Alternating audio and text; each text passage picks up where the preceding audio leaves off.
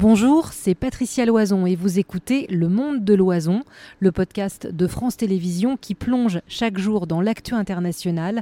Bonne écoute.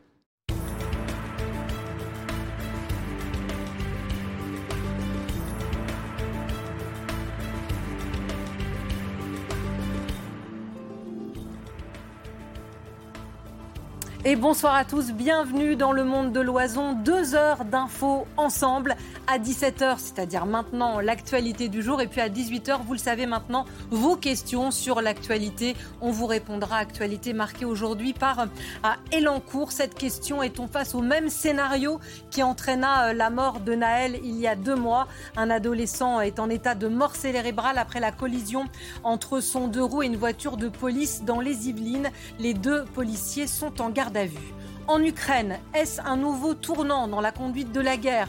Les munitions à uranium appauvri livrées par les Américains, des armes extrêmement controversées mais redoutables contre les blindés. Enfin, une actu plus souriante, on l'espère en tout cas. La grande fête, la Coupe du Monde de rugby ici en France, euh, c'est demain. Est-ce qu'on est prêt? Va-t-on briller? Daniel Herrero, mythique figure de l'Ovalie, sera avec nous. Et oui. Je vous le rappelle, dans quelques minutes, nous poserons vos questions à nos experts sur ces deux thèmes d'actu, donc la, lutte contre le harcèlement, pourquoi tant de drames après cette nouvelle victime? Euh, Ce garçon qui s'est donné la mort à Poissy, ses parents avaient signalé des faits de harcèlement. Et puis la réforme des retraites, presque passée inaperçue, source de semaines de contestation inaperçue depuis qu'elle s'applique depuis le 1er septembre. La trouvez-vous juste pour vous pour vos proches. Posez vos questions sur franceinfo.fr. Et puis, vous voyez ce QR code qui s'affiche euh, en haut sur votre écran. Vous pouvez le flasher avec votre téléphone portable et il vous renverra directement euh, sur le site franceinfo.fr où vous pourrez euh, poser vos questions. On vous répondra donc tout à l'heure avec Myriam Bounafa à vos claviers, à vos chronos. La première info sur laquelle on s'arrête dans le monde de l'oison, c'est donc euh, la mort en état cérébral de cet adolescent hier soir à Elancourt. Est-on face à un nouveau scénario comparable à celui qui entraîna la mort de Naël? Deux policiers, je vous le disais, sont en garde à vue après que ce euh, jeune homme ait été euh, très blessé, très sévèrement blessé au point qu'il soit ce soir en état de mort cérébrale. On vous retrouve, Majid Kiat, sur le terrain à Elancourt. Et on l'a vu tout au long de vos interventions, Majid, ça reste euh, quand même très fébrile, très sensible comme climat sur place. Oui, tout à fait. Alors ce matin, changé avec un, habitant du, quartier. Lui était très en colère. Il faisait le parallèle avec euh, l'affaire euh, Naël, euh, même si dans, les faits, pour l'instant, à ce stade de, l'enquête, les deux affaires sont très différentes. Alors le parquet de, Versailles vient de, communiquer. Le garçon de 16 ans se trouve en état de, mort cérébrale. C'est ce qu'a confirmé Yacine Bouzrou, l'avocat de, la, la famille. J'ai changé avec d'autres habitants qui me disaient c'est un quartier plutôt calme ici à à, Elancourt. On n'a pas de problème particulier avec euh, les, forces de l'ordre, mais malgré tout, la nuit prochaine sera décisive et le ministre de l'Intérieur, le ministère de l'Intérieur a décidé de, déployer euh, la CRS 8 euh, dans les quartiers ici à, Elancourt. La CRS 8, c'est une unité d'élite spécialisée dans les violences urbaines, même si à l'heure où je vous parle, c'est très calme sur le terrain. Merci beaucoup Majid, vous intervenez euh, quand vous voulez, euh, si vous avez des réactions, des interviews à partager avec nous. Comme chaque soir dans le 17-19, après euh, l'info en images, on en débat avec nos invités et nos spécialistes. Ce soir évidemment avec nous Sophie Nemeyer. Bonsoir Sophie. Bonsoir Patrice. De notre service police-justice. Et Reda Didi, bonsoir monsieur. Bonsoir. Graines de France, c'est votre association. Vous êtes également consultant en politique de la ville. Vous étiez avec nous hier et on est ravis de vous recevoir à nouveau pour votre expertise sur euh, ces quartiers, euh, euh, sur ces banlieues d'ailleurs. avant d'aller voir Sophie Neumeyer, vous, vous, êtes dans quel état d'esprit? Vous êtes triste, consterné Oui, l'affaire du jeune Céphas vient nous rappeler celle de, Naël. C'est toujours avec tristesse que je viens sur les plateaux à ce moment-là, tout en espérant que le calme dans ces quartiers puisse se maintenir. Mais on y reviendra. Sophie, euh, qu'est-ce qu'on peut dire au moment où on se parle? Vous avez, euh, vous aussi, vous êtes intervenue euh, toute la journée sur France Info. Est-ce qu'on refait un point ensemble avec cette information sur laquelle vous êtes très prudente?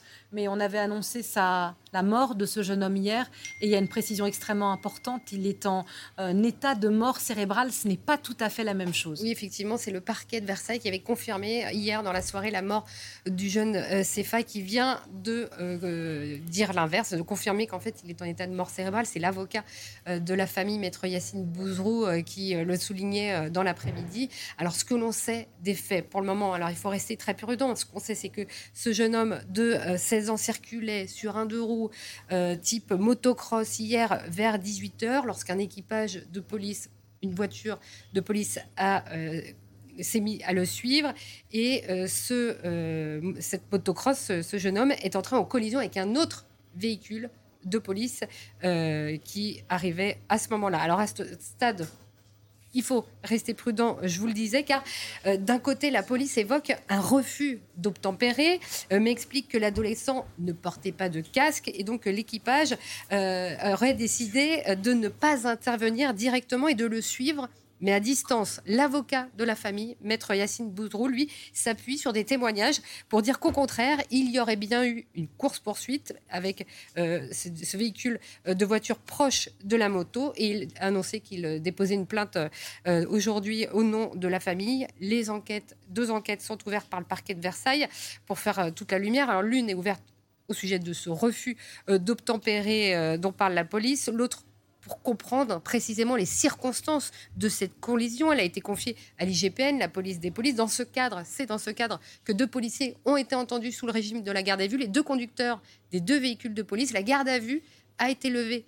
Euh, on l'a appris il y a quelques, minutes. secondes, quelques minutes, euh, par le parquet de Versailles. Les investigations se poursuivent et le parquet annonce qu'une information judiciaire devrait être euh, ouverte dans les prochains jours. Ce sont donc des juges d'instruction qui vont maintenant mener ces investigations. On comprend que c'est sensible. Hein. Vous mm. nous parlez de, éventuellement de, de course-poursuite, d'une voiture, voiture qui était là, qui, qui n'avait rien à voir, mais qui peut-être est impliquée aussi. Euh, vous êtes porte-parole, euh, monsieur, euh, de, de votre organisme de police, SGP Police Île-de-France. Vous allez réagir, mais vous nous parliez aussi de l'avocat de la famille des victimes, Yacine Bouzrou. on écoute Maître Bouzrou. La République de Versailles a choisi une qualification juridique qui ne correspond pas à la réalité. On a malheureusement l'habitude, c'est pour ça que nous demandons un dépaysement de l'affaire. Mais lorsqu'un véhicule de police décide d'aller au contact d'une manière aussi violente face à une moto, les policiers ne pouvaient pas ignorer le risque insensé pour le jeune homme en moto. Et donc, bien entendu, nous sommes dans un acte volontaire qui a provoqué des blessures extrêmement graves qui peuvent malheureusement conduire au décès. Alors, euh, Reda Belladj, vous nous avez rejoint, monsieur, porte-parole de Unité SGP Police Île-de-France. On va essayer de comprendre ensemble, même s'il faut rester très prudent sur ce qui a pu se passer, si ce scénario euh, est aussi explosif que celui qui s'est déroulé il y a deux mois. Déjà, pour votre profession, le fait que la garde à vue des deux policiers euh, euh, ait été levée annonce le parquet de Versailles. C'est ce que nous disait Sophie Menemeyer à l'instant. C'est une bonne nouvelle pour vous? Oui, c'est une très très bonne nouvelle pour nous. Je ne vais pas vous cacher, ça choquera peut-être certaines personnes, mais pour nous, c'est pas normal qu'un collègue soit placé en garde à vue dans le cadre, je parle bien dans le cadre de cette affaire où, pour l'instant, les premiers éléments qu'on a, c'est qu'ils font, euh, ils essaient de, mettre fin à un délit, tout simplement. Euh, un délit qui, euh, pour rappel, on a une, une demande de la préfecture de police, une demande du ministère de l'Intérieur, une demande en général des citoyens pour faire cesser les rodéos. Et on sait qu'à plusieurs reprises, des gens se sont plaints dans ce quartier par rapport à cette moto-là. Alors, euh, Majid Kiat qui intervient quand, il le souhaite, mais Majid nous expliquait euh, au contraire, pardon, ce matin, que c'était un quartier d'Elancourt plutôt calme, euh, où ça se passe plutôt bien, où il n'y a pas de problème avec les jeunes. Il y a même une maman qui est intervenue en disant mais ça va très bien ici. Est-ce qu'il n'y a pas... vous, vous nous dites que cette voiture, cette moto posait des problèmes? Bah, Ou ce jeune posait des problèmes? Non, alors je ne dis pas que c'est le jeune qui posait des problèmes. Euh, déjà, je me joins à la tristesse de la famille, mm. mais euh, mais il y avait il y avait apparemment pas de casque et apparemment il faisait du rodéo. Euh, apparemment, il utilisait un véhicule qui serait pas homologué, donc forcément il y avait un délit. Donc à un moment, il faut se poser la question de savoir est-ce que la police dans ce cas-là doit faire son travail ou est-ce qu'elle le fait pas? Et mes collègues, ils savent plus tout à fait où, où ils en sont. Après, ce que dit l'avocat, moi, je trouve ça grave puisqu'il existe toujours une présomption d'innocence, même s'il n'y a pas encore de mise en examen. J'espère qu'il n'y en aura pas. Mais euh, euh, là, il accuse carrément les policiers d'avoir percuté le véhicule alors qu'il a absolument rien. Il y a des images normalement qui ont été exploitées par l'IGPN. On, on saura ce qu'il en est euh, par rapport à l'enquête, mais si ils avaient été percutés volontairement ce véhicule, ils auraient été sûrement peut-être mis en examen tout de suite ou déférés tout de suite. Monsieur Belladj, est-ce qu'il n'y a pas un, un sujet. Euh, alors j'ai deux questions. Est-ce que on vous a pas demandé euh, au ministère d'être extrêmement prudent, de faire preuve de prudence et de retenue depuis ce qui s'est passé au mois de juin avec euh, l'arrestation de le contrôle refus d'obtempérer de Naël? Est-ce qu'on vous a pas demandé d'être extrêmement prudent sur le terrain? Est-ce qu'il y a des consignes qui vont dans ce sens?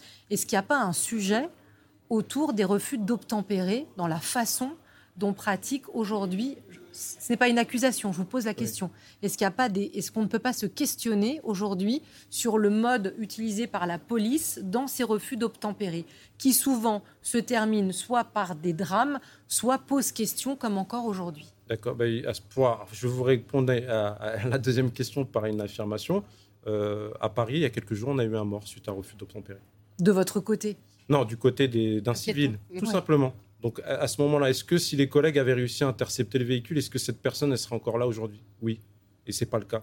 Donc à un moment, euh, il y a un délit, il existe. Mais sur le mode opératoire, vous dites vous-même, Sophie nous expliquait, il le suivait et intervenait évidemment, Sophie, vous, vous le direz mieux que moi, mais il, le suivait à distance. oui, vous suivez à distance. C'est ce que dit la police. Après, voilà, d'autres témoins. Euh, la méthodologie était de. Voilà. Il y avait plus une course-poursuite. Alors l'enquête nous dira exactement comment ça mm. s'est passé. Si c'est l'individu, d'après les premières informations qu'on a eues, c'est l'individu qui est venu, qui est venu euh, euh, rentrer en collision avec le deuxième véhicule et pas l'inverse. Donc l'enquête nous dira, attention, qui va devoir exactement, c'est l'enquête qui va le déterminer. Mais en attendant, euh, euh, comme l'a dit euh, votre collègue, vous, quand vous, vous, constatez cette infraction et que vous avez croisé à deux reprises le véhicule et que vous avez vu qu'à votre vue, il a pris la fuite, vous, vous prenez en charge ce véhicule à distance en essayant d'éviter de, d'envenimer peut-être la situation. Non, pas forcément d'envenimer, de préserver l'intégrité physique de l'équipage police et de préserver euh, l'intégrité physique du conducteur et de préserver aussi l'intégrité en essayant éventuellement de l'intercepter par un moyen euh, subsidiaire, euh, de préserver les gens qui sont et les badauds qui circulent sur, le trottoir. Reda Didi, une réaction peut-être par rapport à ce que disait votre voisin? Oui, enfin, une réaction, je ne sais pas. Moi, il faut. Moi, ce qui m'a, ce qui ce qui m'importe là, c'est. Parce que Monsieur dit, il est, il y a aussi une contravention à la loi. On est en, quand on refuse d'obtempérer, quand on est en excès de vitesse. Euh, monsieur nous dit, faut bien que la... Est-ce que la police doit faire son travail? Non, moi je suis pour la présomption d'innocence. Euh, sur les pratiques policières, euh, moi je suis pas expert de la question de, savoir est-ce que on doit revoir les différentes pratiques. ce que je sais, c'est que ce type d'acte vient encore une fois euh, si vous voulez, briser euh, le lien de confiance qui peut exister entre les institutions et la population, et en l'occurrence entre les jeunes euh, et la police. Et bien sûr que à ce type d'événement doit nous questionner, doit nous interroger, doit nous permettre de revoir certaines situations. Je veux dire, là pour le coup, c'est un cas d'école. les policiers ont été mis en garde à vue, la, justice va passer, très bien. Mais on, on sait bien les uns et les autres que si on n'apporte pas de réponse à long terme sur ce type de difficultés qui à chaque fois sont, sont, récurrentes, on va avoir, euh, on va avoir euh, de gros problèmes. Sur Elancourt, c'est une ville calme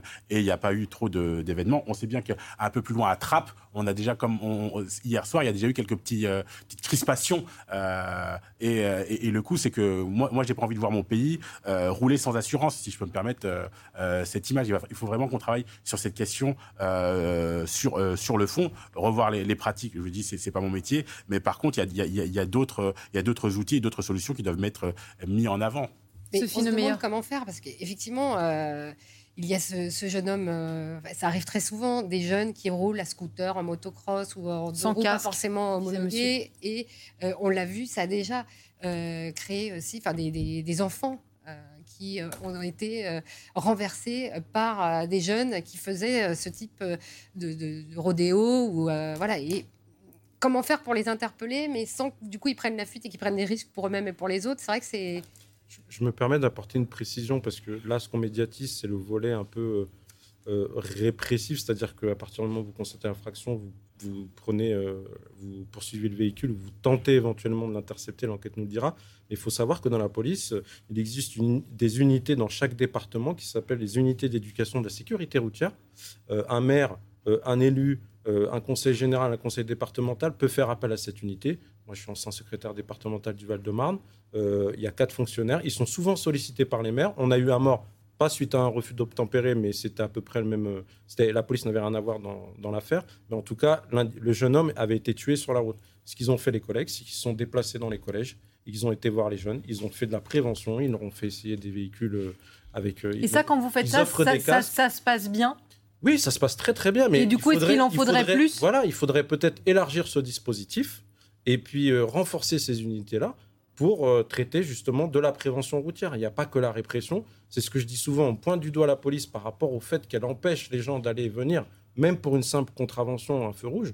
C'est toujours la police qui doit faire le, entre guillemets, le sale boulot. et donc, du coup, c'est toujours la police qui est prête à partir. Mais en fait, on fait notre travail. Là-dessus, les, jeunes, dans, nos actions euh, sur la question de la relation police-population, sont assez conscients qu'il faut donner des outils à la police pour pouvoir faire respecter le cadre. Ce que vous disiez, c'est-à-dire, euh, en effet, euh, comment on, peut permettre à donner des outils aux policiers pour justement protéger les citoyens, les jeunes, les enfants dans ce type d'attitude. Ils en sont, ils en sont conscients. Par contre, ils comprennent pas on en arrive à ce qu'il y ait un accident de ce type-là et qu'on ait la, mort d'un jeune, en fait. Et ça, il va falloir faire de la pédagogie, pouvoir échanger, libérer la parole pour avoir euh, des clés des clés d'explication. Et il faut que la justice passe et passe correctement. Et j'allais poser la question à M. Bellage. C'est pas. Euh, évidemment, on n'est pas là pour vous juger, mais est-ce que vous comprenez qu'effectivement, il y a, un, fossé entre ce que vous décrivez, la prévention, etc., et deux cas qui ne sont peut-être pas comparables, mais où, in fine, c'est un, un jeune qui meurt. Est-ce qu'on est c'est voilà, ça, ça devrait pas se finir comme ça. Un refus d'obtempérer ne devrait pas forcément se, finir. par la mort d'un jeune homme. alors moi, je suis un peu plus objectif. Hein. J'ai 25 ans de police. J'en ai, fait des refus d'obtempérer. J'ai fait quelques courses poursuites. Hein. Et euh, bah, le problème, c'est la personne que vous avez en face, c'est-à-dire le, délinquant, un défaut, s'il a un défaut d'assurance et qu'il renverse euh, une personne avec une poussette, madame, il ne s'arrêtera jamais. C'est comme ça. S'il a un défaut de permis avec un véhicule, il ne s'arrêtera jamais. S'il est en go fast, il ne s'arrêtera jamais. S'il vient de faire un braquage, il ne s'arrêtera jamais. Il faut comprendre que le policier, il veut juste faire son travail. Donc, soit on enlève le refus d'obtempérer et puis on dit c'est plus un délit, c'est une contravention. Si c'est la solution, mais c'est pas la position de la police. Il y a un moment où il faut, malgré la mort de ce jeune, il faut pas trop victimiser. Il y a des règles, elles doivent être respectées. Je sais qu'avec Rida, on n'est pas, on est un peu d'accord sur certains sujets, on n'est pas trop d'accord sur d'autres, mais là, apparemment, c'est un enfant qui vient d'une bonne famille avec une éducation, mais en attendant, il, a, il est mineur, il est sur euh, une motocross non homologuée, euh, non assurée, et il risque, euh, voilà, on est en plein dans le refus d'obtempérer, on est en plein dans la loi de 2017, donc il faut se poser les bonnes questions. Hein. La solution ne viendra pas forcément de la police. Avec une victime au bout. Oui, malheureusement. malheureusement. c'est, encore heureux que ce sont des faits qui sont rares, mais il n'y a pas une prise de conscience, mais ça, on peut pas, nous, à part, hein, comme je vous ai dit tout à l'heure, faire prise, prendre conscience dans les collèges, dans, les collèges et les lycées, on peut pas faire beaucoup plus avec le peu de moyens qu'on a.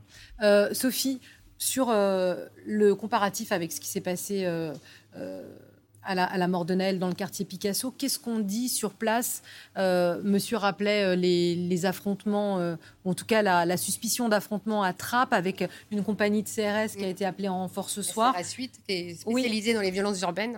Est-ce qu'il y a un risque? Est-ce qu'on a, peur de ça? Si on envoie la sur place, sur place, c'est qu'il y a une crainte. Euh, Imagine d'en parler un peu tout à l'heure. Ce matin, c'était plutôt calme, mais la tension est montée au fur et à mesure de la journée, surtout avec cette terrible euh, erreur de communication, on va dire, du, parquet de, Versailles qui a annoncé la mort euh, du jeune homme euh, hier, alors qu'il est en état, de, mort cérébrale, ce qui n'est pas tout, à fait, la même chose.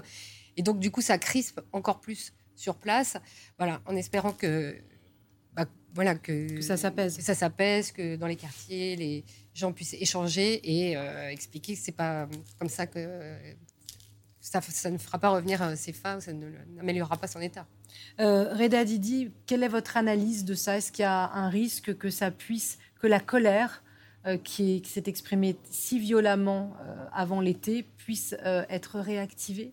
Vous redoutez ça? Moi, je le redoute, mais on, le sait bien les uns et les autres. C'est-à-dire qu'on n'a pas, pas éteint totalement l'incendie, euh, qu'il y a des braises euh, qui restent, que c'est encore euh, un volcan qui est en capacité de pouvoir être en éruption à, tout moment. Il faut qu'on arrive à mettre en place un travail de fond pour éviter que ce type de choses ne se reproduisent. Moi, je suis marqué. Je, veux dire, la, situation est, telle qu'elle est. Il faut donner des moyens aux policiers pour pouvoir intervenir correctement. quand on en arrive à des drames comme celui-là, ça doit toujours reposer question. Mais je me souviens de parents qui nous parlent quand on est sur les quartiers et de mères d'enfants qui disent, euh, vous disent en, vous interpellant, mais moi je suis obligé de, euh, donner des messages à, mes enfants et notamment à mes garçons euh, différents à, de, ceux à qui, que je donne à, mes filles, euh, parce qu'on sent bien que euh, parfois ça, ça, peut, être difficile pour eux. Et donc on a des mères sur ces quartiers-là qui ont peur, qui s'interrogent et, et, et, qui se demandent est-ce qu'ils peuvent notamment questionner, échanger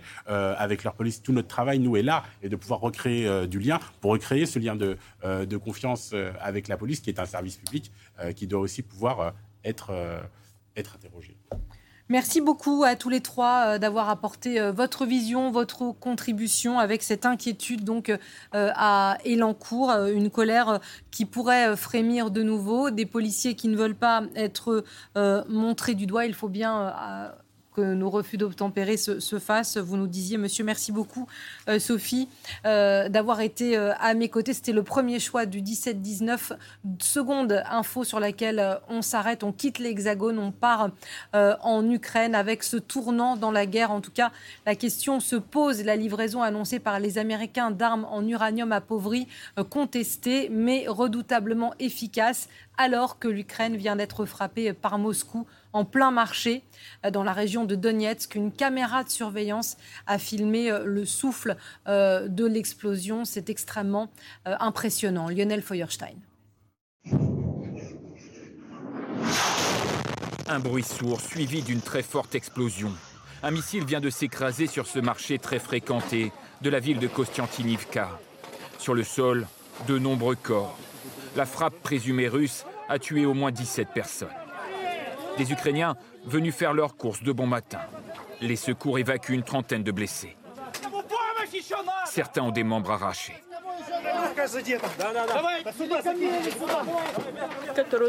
Mon amie était fleuriste sur ce marché. Elle a été tuée ici en vendant des fleurs.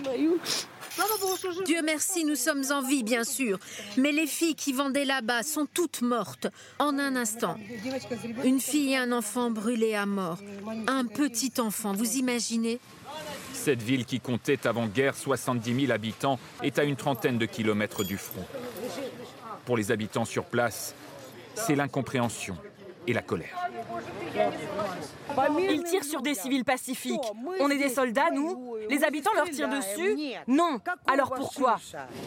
Moscou n'a pas réagi officiellement, mais affirme régulièrement ne viser aucune cible civile et ne s'en prendre qu'aux sites stratégiques. Malheureusement, il s'agit d'une situation typique dans la région de Donetsk, où la guerre coûte la vie à de nombreux civils. Vous pouvez voir autour de vous, il n'y a pas un seul site militaire. Pour ses habitants, la tension reste permanente. Avec cette nouvelle alerte, juste après la frappe, mais cette fois sans conséquence. Le massacre du marché intervient en pleine tournée ukrainienne du secrétaire d'État Anthony Blinken. Les États-Unis ont annoncé hier à Kiev un milliard de dollars d'aide supplémentaire. Voilà, et pour euh, expliquer, décrypter euh, ce qui se passe en Ukraine euh, en ce moment, cette guerre qui a fait la une de nos journaux euh, pendant un an et qui vit désormais à bas bruit. Mais évidemment, on n'oublie pas. Alban Mikosi, éditorialiste international à France Télévisions. Bonsoir Alban. Bonsoir. Merci de nous accompagner. Et Thomas Friang. Bonsoir Thomas. Bonsoir. fondateur et directeur de l'Institut Open Diplomacy.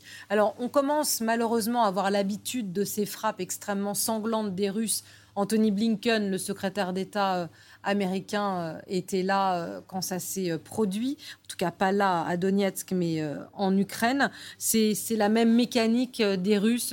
Dès qu'ils sont extrêmement mécontents, on frappe durement. Alors, on ne peut pas savoir s'il y a vraiment un lien avec la visite de M. Blinken. Ce qui est sûr, c'est que le lieu visé, il a une importance quelque peu stratégique, puisqu'en fait, on est à 20 km de Barmouth. On est dans une ville dans laquelle les soldats euh, ukrainiens venaient souvent se reposer, se ravitailler. Vous savez, c'est un peu la même logique que quand les Russes frappent Kramatorsk. Ils frappent la, ville ukrainienne directement derrière le, les lignes de front. Euh, ça, ça participe à décourager évidemment les populations, terroriser les civils, mais également décourager les militaires lorsqu'ils essaient d'avoir un peu de repos. Et je rappelle que vous êtes évidemment avec nous régulièrement, mais que vous allez aussi sur le terrain et que vous êtes allé euh, en Ukraine faire euh, ces reportages et que vous connaissez ce terrain de façon extrêmement euh, précise. Thomas Friang, si on fait un petit point peut-être militaire sur l'avancée de l'opération, est-ce que ça peut se débloquer? Est-ce qu'il y a eu un moment un peu clé récemment où on peut se dire que ça ça va, euh, ça va progresser. Euh, il y a eu ce déblocage depuis, oui, voilà, c'est ça que je cherchais, la prise de euh, Robotine fin août. On, peut voir un une petite bascule. Oui, c'est important de, de, s'intéresser au déroulement de la contre-offensive ukrainienne. On a abondamment entendu qu'elle patinait, qu'elle mettait du temps à se mettre en place. Il faut se représenter ce que c'est sur le plan logistique, rien que sur le plan logistique, l'effort qu'il y a à produire. Euh, et, sur le plan militaire, quand on est à l'offensive, le rapport est, extrêmement défavorable. C'est 4 contre 1 en général en termes de rapport de force qu'il faut arriver à mettre euh, en place. Et si vous êtes en combat, urbain, c'est 10 contre 1 qu'il faut arriver à mettre en place.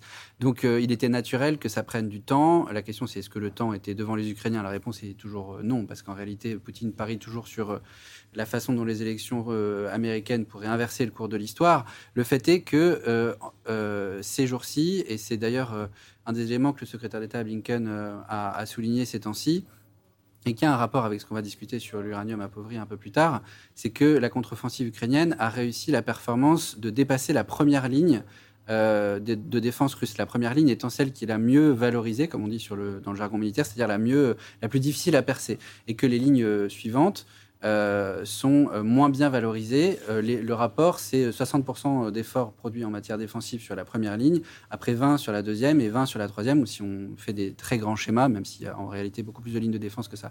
Et donc c'est très significatif qu'il y ait eu la première ligne qui soit dépassée, et il est hautement probable que le soutien militaire américain qui a été annoncé soit une forme de coup de pouce pour passer à l'étape d'après dont on va discuter. Il est euh, trop optimiste, Thomas Friang, ou il est réaliste, Alban Mikosi il est réaliste. Euh, effectivement, il y a une partie de, la première ligne qui a été dépassée. Alors, moi, je suis pour y être allé vraiment dans la région d'Orérive il y a à peine un mois. Euh, je serais très, très prudent. Ils ont passé effectivement. C'est comme le chat d'une aiguille. Vous voyez, ils sont passés vraiment par un endroit microscopique. Pour l'instant, ils essaient de le conserver. Ils essaient de gagner un peu en largeur avant de s'attaquer aux lignes suivantes qui sont probablement effectivement moins, moins renforcées, mais tant qu'on n'a pas vu, on ne sait pas vraiment. Et un petit mot à, tous les deux, euh, rapidement, vous parliez d'Anthony Blinken. Euh, on, lisait aussi récemment dans la presse que euh, vous parlez de l'élection américaine, qui avait aussi un peu une fatigue, on percevait une fatigue au sein même du Congrès américain. Est-ce qu'on continue à financer, je crois que c'est encore 90 millions ou quelque chose comme ça que les Américains ont versé comme aide. il va falloir tenir aussi financièrement. Il peut y avoir, peut-il y avoir une fatigue américaine dans le soutien? Blinken vient dire que non. Mais souvent, quand on vient dire que non, ça veut dire que ça existe un peu. En tout cas, euh, la, question se pose. On regardait un sondage très récent qui disait que 55% des Américains estiment que, bon, euh, ça y est, la, donne financière, euh, les États-Unis ont joué leur rôle. Ils ont versé 100 milliards depuis le début de la guerre. Et hier, M. Blinken est venu avec un milliard supplémentaire. Ouais, 55% des Américains estiment que là, ça commence à faire Alors, vous avez raison de souligner euh, les chiffres de l'opinion américaine, mais il faut les mettre en perspective avec euh, le poids que les électeurs américains accordent aux questions de politique étrangère dans leurs choix électoraux.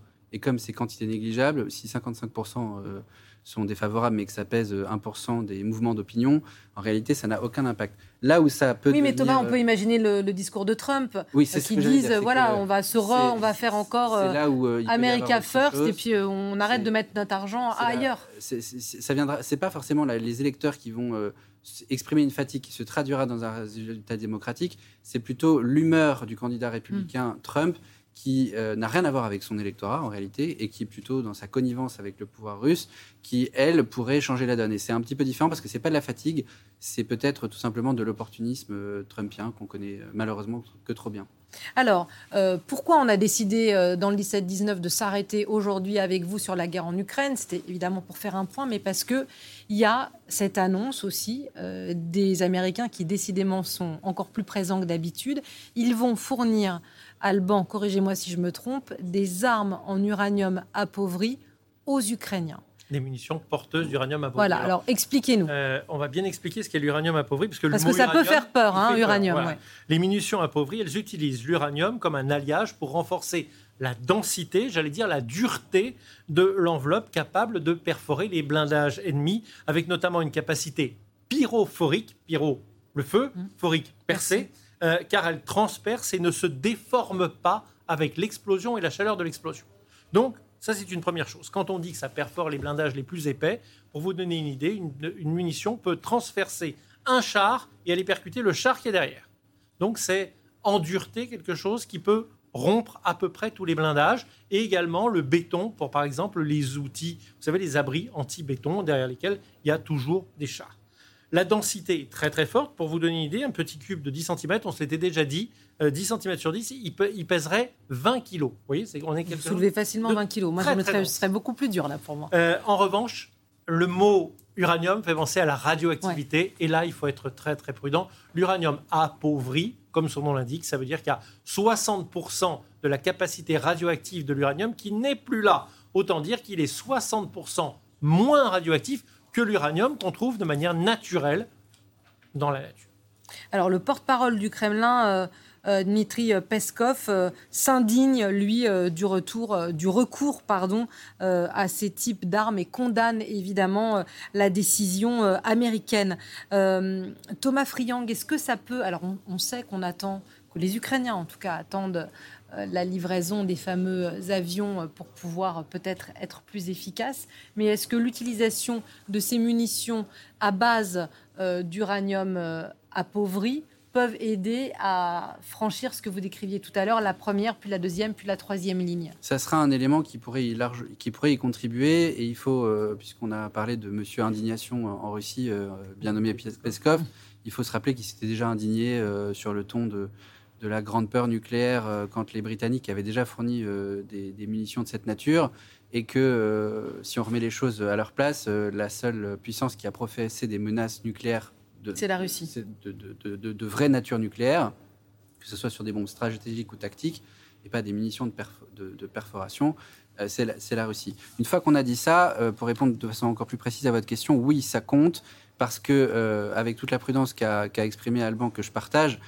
si la contre-offensive euh, ukrainienne doit euh, aller sur une deuxième ligne de défense russe, ça veut dire que la cavalerie blindée va rentrer en ligne de compte. Et la cavalerie blindée, c'est donc des chars lourds qui ont, pour adversaire d'autres chars lourds. Et euh, euh, l'avantage tactique va se jouer sur les capacités de manœuvre, donc les voies que les Ukrainiens ont réussi à trouver et euh, à exploiter un terrain qui sera plus ou moins euh, favorable à leur manœuvre, mais aussi la capacité à perforer euh, rapidement, efficacement la, cavalerie, blindée adverse. S'ajoutera à ça, on peut l'espérer bientôt, la coalition F-16 qui permettra aussi de mettre en d'employer la maîtrise de l'espace aérien pour pouvoir protéger la cavalerie blindée. Donc oui, tout ça, ce sont des éléments qui, euh, que d'ailleurs Blinken a expliqué euh, lui-même, c'est-à-dire que les Ukrainiens ont réalisé une performance. Elle est certes à prendre avec toute la mesure qui s'impose dans ce genre de contexte, mais c'est une performance.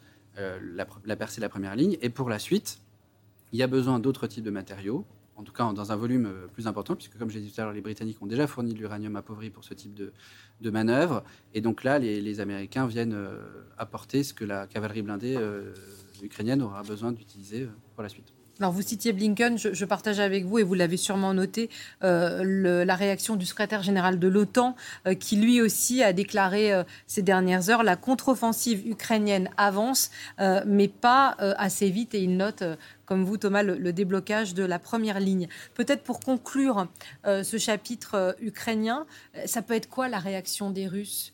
Est-ce que bah, y a, la réponse, ça peut être quoi? Est-ce qu'ils peuvent euh, répondre Comme vous le disiez tout à l'heure très justement, lorsque les Anglais ont livré euh, euh, ce, ces munitions à uranium appauvri, les Russes s'étaient déjà euh, euh, beaucoup plaints, avaient déjà menacé, disant que c'était une ligne rouge, et puis c'est absolument rien passé.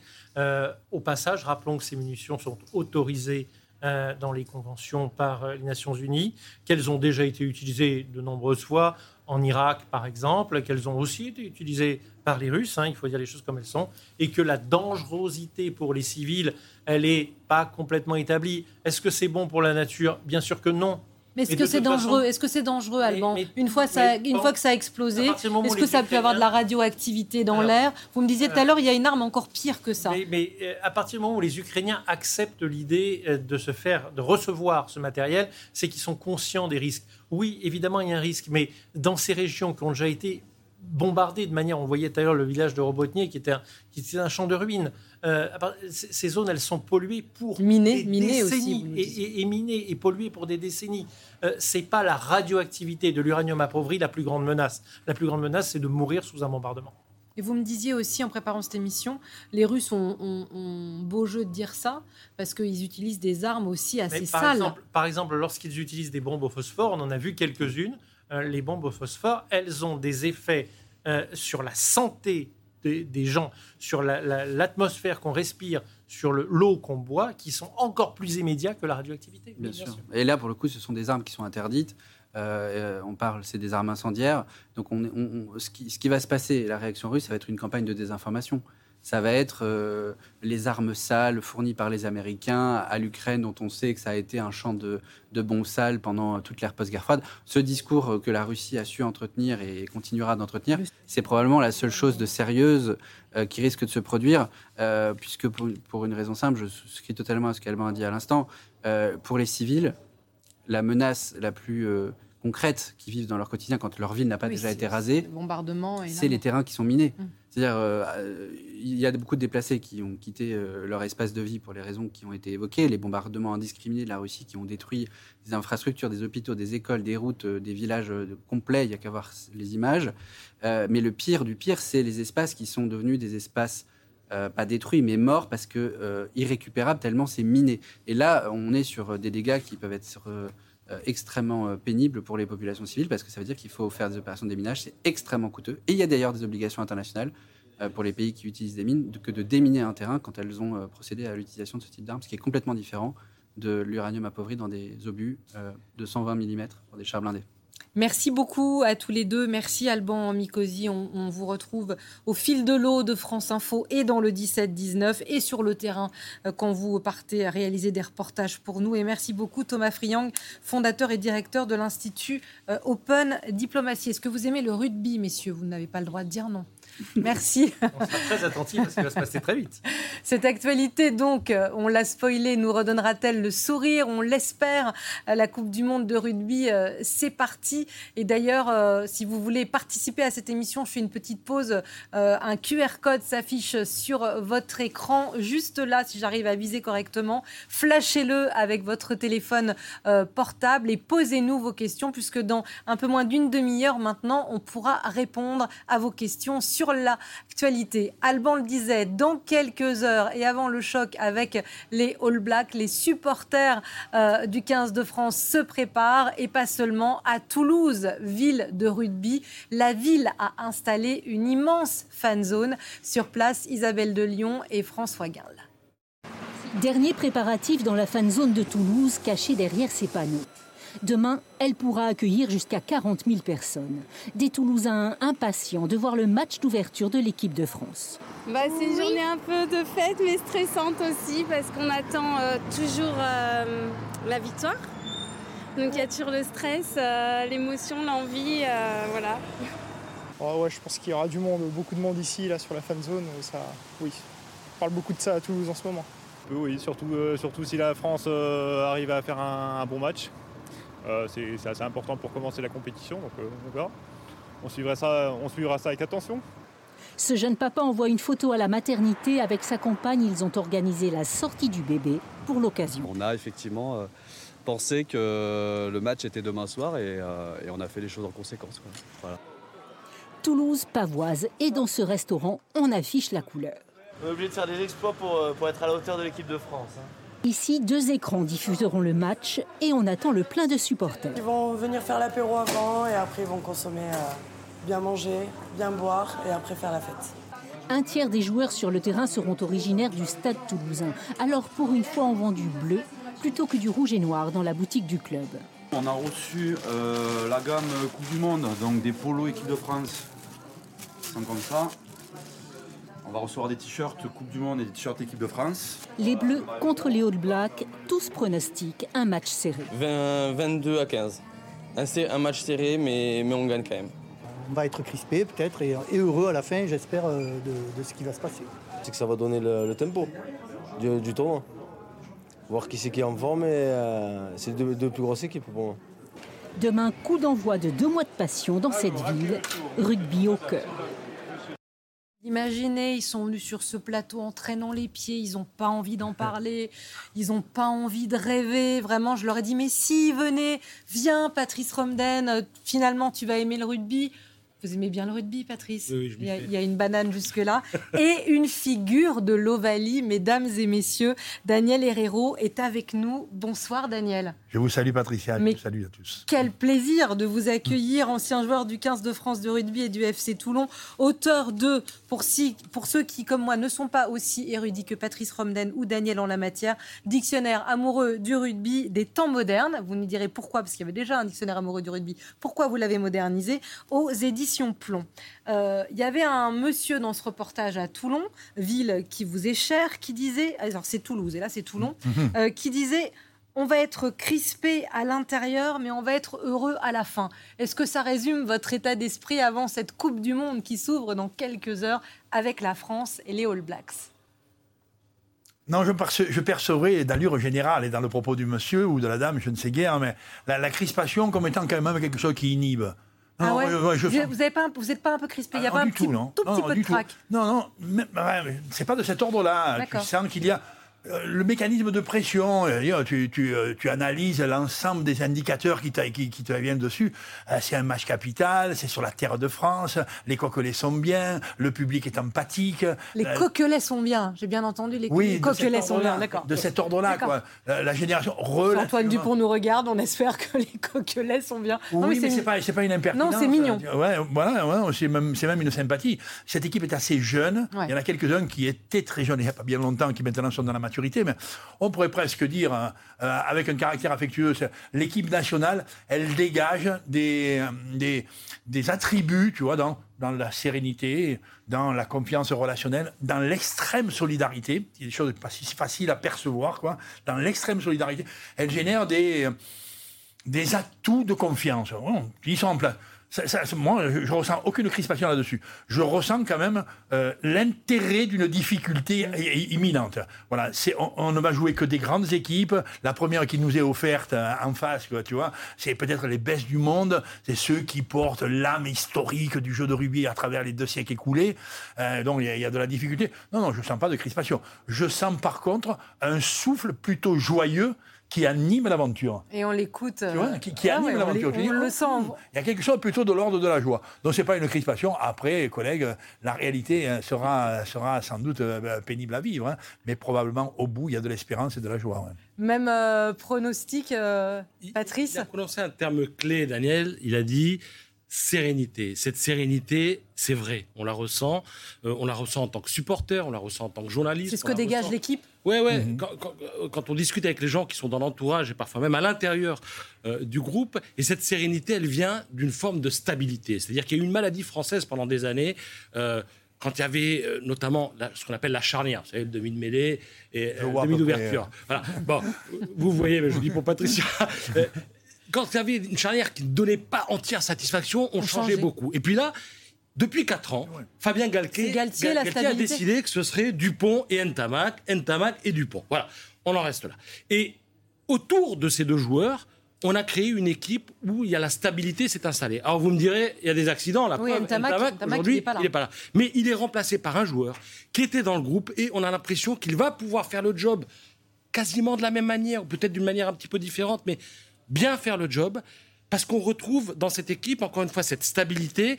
Et cette stabilité, elle ne concerne pas que la charnière. Euh, vous savez, il y a une colonne vertébrale, hein, c'est pas Daniel que je l'apprends, dans une équipe, il y a le, le 2, le 8, le 9, le 10 et, et le 15. Et, et ces gens-là, ils, ils donnent une âme à cette équipe de France. Et à la limite, on pourrait en prendre chacun d'entre eux, les mettre dans n'importe quelle équipe de cette Coupe du Monde, ils seraient titulaires. C'est à peu près les meilleurs de leur, euh, du monde à leur poste, chacun. Et cette stabilité, c'est ce qui nous met en confiance. On se dit qu'on peut même affronter, on peut même, hein, on ne sera pas sur le terrain, mais, Non, on va peut les même porter, on va affronter les porter. les- les incidents et, et les blessures, parce qu'il y en aura peut-être. Alors vous êtes tous les deux optimistes, il y a de la joie, il y a du souffle et c'est normal, on accueille, il y a des enjeux pas seulement sportifs, hein, il y a des enjeux nationaux, il y a des enjeux pour le gouvernement, pour la France, l'image depuis euh, euh, la dernière euh, finale au Stade de France, on se rappelle en, en 2022 qui avait extrêmement mal tourné dans un autre sport. On, on reviendra peut-être si on a le temps sur un pronostic euh, avec... Léo, mais si, je vais quand même vous poser la question. Mais sur les questions qui fâchent, vous parliez de, euh, des, joueurs qui sont obligés d'être remplacés. Vous êtes venu cette semaine nous parler de l'affaire Bastien euh. Je ne sais pas si ça vous chagrine,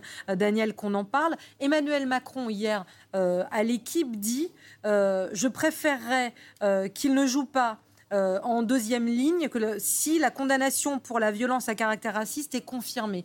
Alors, un, est-ce que le président euh, doit jouer aussi au sélectionneur? Est-ce qu'il est dans, dans ses bottes, Emmanuel Macron? Est-ce que ça, ça peut venir perturber une équipe à la veille d'un match euh, crucial Match d'ouverture et match crucial? Euh, moi, j'ai l'impression que ce groupe est suffisamment soudé et la parole y est suffisamment libérée pour que cette affaire n'ait pas perturbé le groupe. Après, je suis pas à l'intérieur. S'il y a des condamnations sur des faits Oui. graves établis qui touchent la cohésion de la nation, oui, serait ce serait préférable, Moi, j'ai envie pas. de dire à Emmanuel Macron, il a vachement de dossiers à régler.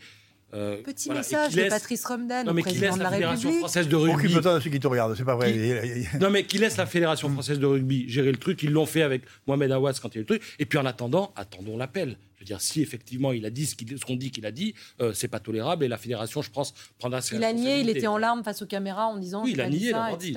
Mais il a pas nié Daniel, là-dessus, Là-dessus, euh, grosso modo, dans, dans la, dans la prise de parole du président de la République de la France, euh, tu vois, sur, sur, euh, sur euh, l'é- l'équipe de France de rugby, je la trouve pas déplacée, très honnêtement. Euh, ce- ce- son opinion me semble respectable, évidemment, et tout au moins méritant d'être pris en considération. Après, euh, moi, enfant du sport, enfant du, du monde du rugby, euh, je constate l'équipe nationale, elle est d'une beauté absolue sur le plan moral. Quatre ans qu'il n'y a pas le moindre problème de rien, ni d'attitude, ni de boursouflure d'ego, ni de prétention, ni d'économie suspecte, ni d'allure égoïste régressive. Quoi. Elle, elle est d'une limpidité. Si elle est tant aimée sur la terre de France, cette équipe de, de- cette équipe euh, de rugby, quoi, si elle génère une, un tel courant de sympathie, c'est sans doute par rapport à la beauté de l'événement et l'espérance. Mais vois, aussi les joueurs. Mais, mais ses valeurs morales, honnêtement. Alors là, il y a, il y a cette histoire-là. euh, Il a été condamné euh, et il est en appel. Honnêtement, euh, il, il a pas, il a, pour l'instant, la sanction n'est pas tombée. Il y a le préjudice, enfin, il y a le préjudice de sûr, moral quand même, qui traîne. Il y a la, présomption, la, la présomption Présomption d'innocence, euh, que, que par nature on doit se, on se doit de respecter et qui est là valorisante. hein, hein. Après, il y a évidemment le monde, le, le- le milieu qui est dit, qui, qui semble dire derrière la parole de ce gars, je suis rugbyman, j'ai passé ma vie là-dedans, je, je- je n'ai consacré mes efforts que, que- que au respect des autres. Et un jour dans une boîte de nuit, J'ai où- fauté, ouais. Ouais, un jour j'ai fauté. Euh, je sais pas si on peut dire, euh, on peut dire, on peut donner, on peut donner le pardon. La faute est, est sérieuse à mes yeux. Simplement, dans la période, il n'est pas encore condamné. Laissons. euh, Laissons-le jouer. Ah oui, ah oui. Patrice, là, il y a la fête. Il y a aussi, je, je parlais de la, la- la dernière euh, finale euh, de la Ligue des Champions en 2022. On sait qu'il y a un enjeu sécuritaire pour Paris. Euh, la Fédé de rugby dit on est prêt. Euh, 5000 policiers présents chaque jour dans les lieux touristiques. Il disait, on n'est pas prêt. Non, Ça, ça va être la mais des fois, quand on dit on est prêt, on est prêt, c'est Oui. qu'on a envie de croire Non, qu'on mais est on prêt. va voir que- non, mais est-ce que ça va être un test? Est-ce que c'est aussi un test Évidemment, vous serez là aussi l'année prochaine pour les JO. Vous sûr. commencez, vous avez une émission Bien qui commence dans je peu de temps. Quand même que le président de la République et même Gérard Darmanin, le ministre de l'Intérieur, l'ont dit, c'est un test parce qu'il va y avoir derrière les Jeux Olympiques, parce qu'il y a un précédent. Ça s'est Mais effectivement. on a une très mauvaise image à l'étranger quand on la- accueille ce genre d'événement. De la finale Ligue des Champions. Maintenant, je dirais, je ne vais pas être caricatural, mais il y a un fond de vérité aussi. Je pense que euh, le public qui sera au Stade de France demain euh, n'a pas tout à fait le même ADN que le public euh, du football et d'une finale de Ligue des Champions. Même C'est si pas elle les mêmes supporters? oui, voilà. Mais je, non, je, bon, je suis pas en train de distribuer des bons, des mauvais points. Voilà. Il y a une tenue, il y a une tenue dans les stades de rugby et autour des stades de rugby que, pardon, on ne retrouve pas toujours dans les stades de foot et autour des stades de foot. Je m'arrête là, mais déjà, c'est un début de réponse pour, à votre question. Dans les fan zones, euh, Daniel, qu'est-ce que vous avez envie de dire? Parce qu'on sait, là, on a vu dans le reportage à Toulouse, on va faire la fête avant, on va boire un peu avant, on va les célébrer, etc. Si on est un peu trop euphorique dans les fan zones, qu'est-ce que vous dites aux fans de rugby? Soyez exemplaires, euh, que tout se passe bien, on respecte euh, les forces de l'ordre, on fait la fête dans les clous? Oh, Sans aucun doute, ça peut se dire, mais ça serait le mieux que ça se passe, ce à quoi je crois, sans qu'on le dise. Tu vois, il y a des traits culturels, rubistiques, hein, historiques, deux siècles d'âge, où euh, jamais un joueur sur le terrain ne se roulera par terre s'il n'est pas blessé, jamais un joueur ne discutera avec l'arbitre si, euh, si euh, par, définition et par principe, jamais le public ne, virera la vulgarité si le terrain est décent. Donc, dans la morale collective, il irait presque, et ça me, ça me paraît, tu le formules, c'est toujours un peu délicat de faire des analyses comparatives, mais ça me paraît, il y a potentiellement dans, dans- dans la foule rubistique, c'est-à-dire dans le grand nombre qui vient voir les grands matchs, qui vient voir les matchs, il y a potentiellement une intelligence sociale. Potentiellement. Ça peut se retrouver là, où il y a les ardents supporters, là où il y a les vibrants initiés, quoi, tu vois, là, euh, où, ça, quand même, cette morale, elle traîne. Honnêtement, on n'a pas encore vu dans, les 50 dernières années écoulées autour des matchs de rugby, autour des Coupes du Monde, un seul incident qui semblerait dire, mais ils sont comportés comme des gougnafiers. Donc, euh, non, maintenant, je dirais, euh, il y a quelque chose d'authentiquement fraternel sur le terrain, dans la tribune et dans les jovialités d'accueil. Je pense, moi, au contraire, euh, la seule chose que je pourrais dire, c'est que ceux qui viennent d'ailleurs, qu'ils soient les bienvenus chez nous. Et, je dirais aussi, affrions. Il faut qu'on s'affriole. J'arrive pas à le trouver dans. dans- C'est joli. il faut, non, mais il faut qu'on s'affriole. Grosso modo, oh, bienvenue. Maintenant, attention, les matchs vont être durs et les Français, les coqs ou les coquelets seront sans doute ardents. quoi. Il nous reste peu de temps, ça passe trop vite avec vous, messieurs. Patrice, Bon, non, vous voulez avait un réagir très beau papier hier dans les échos sur les valeurs du rugby. Et l'auteur, pardon, j'ai oublié son Mais nom, on renvoie sur les échos. expliquait que euh, on aimerait que ces valeurs déteignent sur notre société. Alors, ces valeurs, on les connaît. hein, c'est le respect, il y a qu'à voir le rapport à Respect, solidarité. la disait. collectivité, la solidarité, euh, celui qui fait un exploit, euh, non, s'il le fait parce qu'il y en a 15, de- 14 derrière Absolument, absolument. qui l'ont aidé. Et question peut-être euh, à, à Daniel, vous qui êtes humaniste, parfois même idéaliste, est-ce que vous espérez que cette Coupe du Monde en France permettra à ces valeurs de déteindre sur la société de manière pérenne un petit peu le respect la solidarité, le vivre ensemble. Parce que le vivre ensemble, il est incarné par cette équipe qui est, qui est, on va dire, multicolore, où il y a des gros, des maigres, des, des grands, des petits, etc. Ah, tu- tu- il est assez difficile de, de- de juger euh, comme ça le, le, le- fond moral. La, la question euh, c'est, que tu me demandes, c'est... c'est- Est-ce que les valeurs du rugby, à la Grâce faveur à de l'organisation du sur la Monde, nation, quoi, ou sur le- peuvent, ou sur peuvent le grand déteindre groupe, sur sur notre notre société, société. Oui. de manière pérenne. tu, tu sens, et c'est pas facile à objectiver, qu'il y a un courant sur cette terre de France, à l'heure actuelle, dans les temps récents, il y a un courant de sympathie autour d'une équipe de rugby. Au- autour de quoi? La qualité de son rugby, pas certain. La qualité de son comportement, probable. La qualité de son allure générale sur le plan moral, sûrement. En, en l'occurrence, euh, s'il y a de la sympathie, c'est pour ça. Le retour, est-ce que, est-ce que une performance sportive à l'échelle d'une nation, ça peut donner du bonheur aux hommes Bah, 98, Hypothèse recevable. 98. euh, Oui, oui. sur- que la France, Black Blamber à l'époque. Oui, mais il y a eu l'euphorie, il y a eu l'euphorie. Et on aura l'occasion Oui, de refaire alors- le débat. Mais il y a- y, une impulsion qui est respectable. Je crois que si, euh, si ça chante sur le terrain, il est quand même probable que ça donnera des échos positifs à ceux Ça qui le regardent chantera, dans la la France rue. ouais. chantera.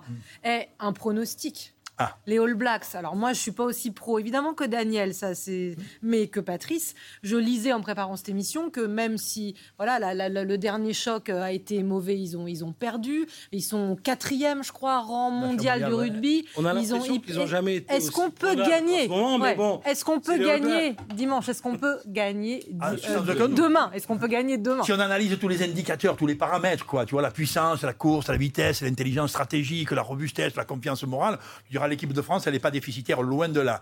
Après, si on analyse la mythologie, le, le All Black, depuis deux, deux- deux siècles complets, il Le est au cœur de l'histoire de l'Ovalie, quoi. Tu vois, il est toujours une référence. À partir de là, les références, tu t'en méfies. Simplement, objectivement, rien dans le, dans le- dans le rapport n'autorise à penser que le All Black nous est supérieur. À partir de là, le pronostic, il est difficile. Mais avec cette espèce d'enthousiasme dont on ne sait pas mesurer l'effet euh, populaire autour, autour des coqs, on doit, je pense, pouvoir l'emporter. Ouais. France All Black, c'est 62 matchs. 13 victoires françaises C'est peu. seulement. C'est peu, mais la dernière fois, c'était en novembre 2021. Absolument. Et on avait gagné. Et là, j'invente un proverbe dont j'espère que demain, il sera euh, Je confirmé. note, je Jamais un sans deux. Voilà. Bravo, bravo Patrice, merci Daniel. Merci. Euh, di- restez avec nous, Dictionnaire amoureux du rugby des temps modernes euh, chez Plomb et on, vous aurez l'occasion de revenir, on le refeuillettera. J'avais demandé un pronostic de rugby à Alban Mikosi qui revient, mais pas du tout. Il nous le donnera peut-être. Chaque jour dans le monde de l'oison, c'est le choix de nos experts et c'est donc maintenant le choix d'Alban Mikosi. Alban, vous revenez sur euh, un crash euh, en Italie, qui avait endeuillé l'Italie, qui remonte à la surface avec un très mauvais jeu de mots ces derniers temps. C'est le crash d'Ustica. Oui, alors euh, c'est une, une histoire assez étrange. La question, c'est que est-ce que l'armée Un mystère, un mystère presque. hein. Ben, c'est ce que disent les Italiens. Est-ce qu'ils appellent ça le mystère d'Ustica En clair, est-ce que l'armée française a descendu par erreur un avion italien? Et c'est bien gardé de le dire. Je vais vous raconter l'histoire. Alors d'abord, ça vient par un homme sage, très respecté en Italie, qui s'appelle Giuliano Amato. Il a 85 ans, il est désormais retiré de la vie politique. Il a été Premier ministre plus- plusieurs fois et tout dernièrement encore président de la Cour constitutionnelle. Donc c'est un monsieur sérieux qui ne dit pas n'importe quoi. Au soir de sa vie, il dit J'ai un remords. Et il a accusé la France d'avoir descendu accidentellement un avion civil italien. Alors il dit Les vérités ne doivent pas être cachées comme la poussière sous le tapis. Et il appelle le président Macron à ouvrir le secret militaire sur cet accident d'avion qui date donc de 1980, le 27 juin. Voilà un avion qui décolle de Bologne. On est en plein été, vous savez, le soleil se couche doucement sur la Sicile, ça va être très joli.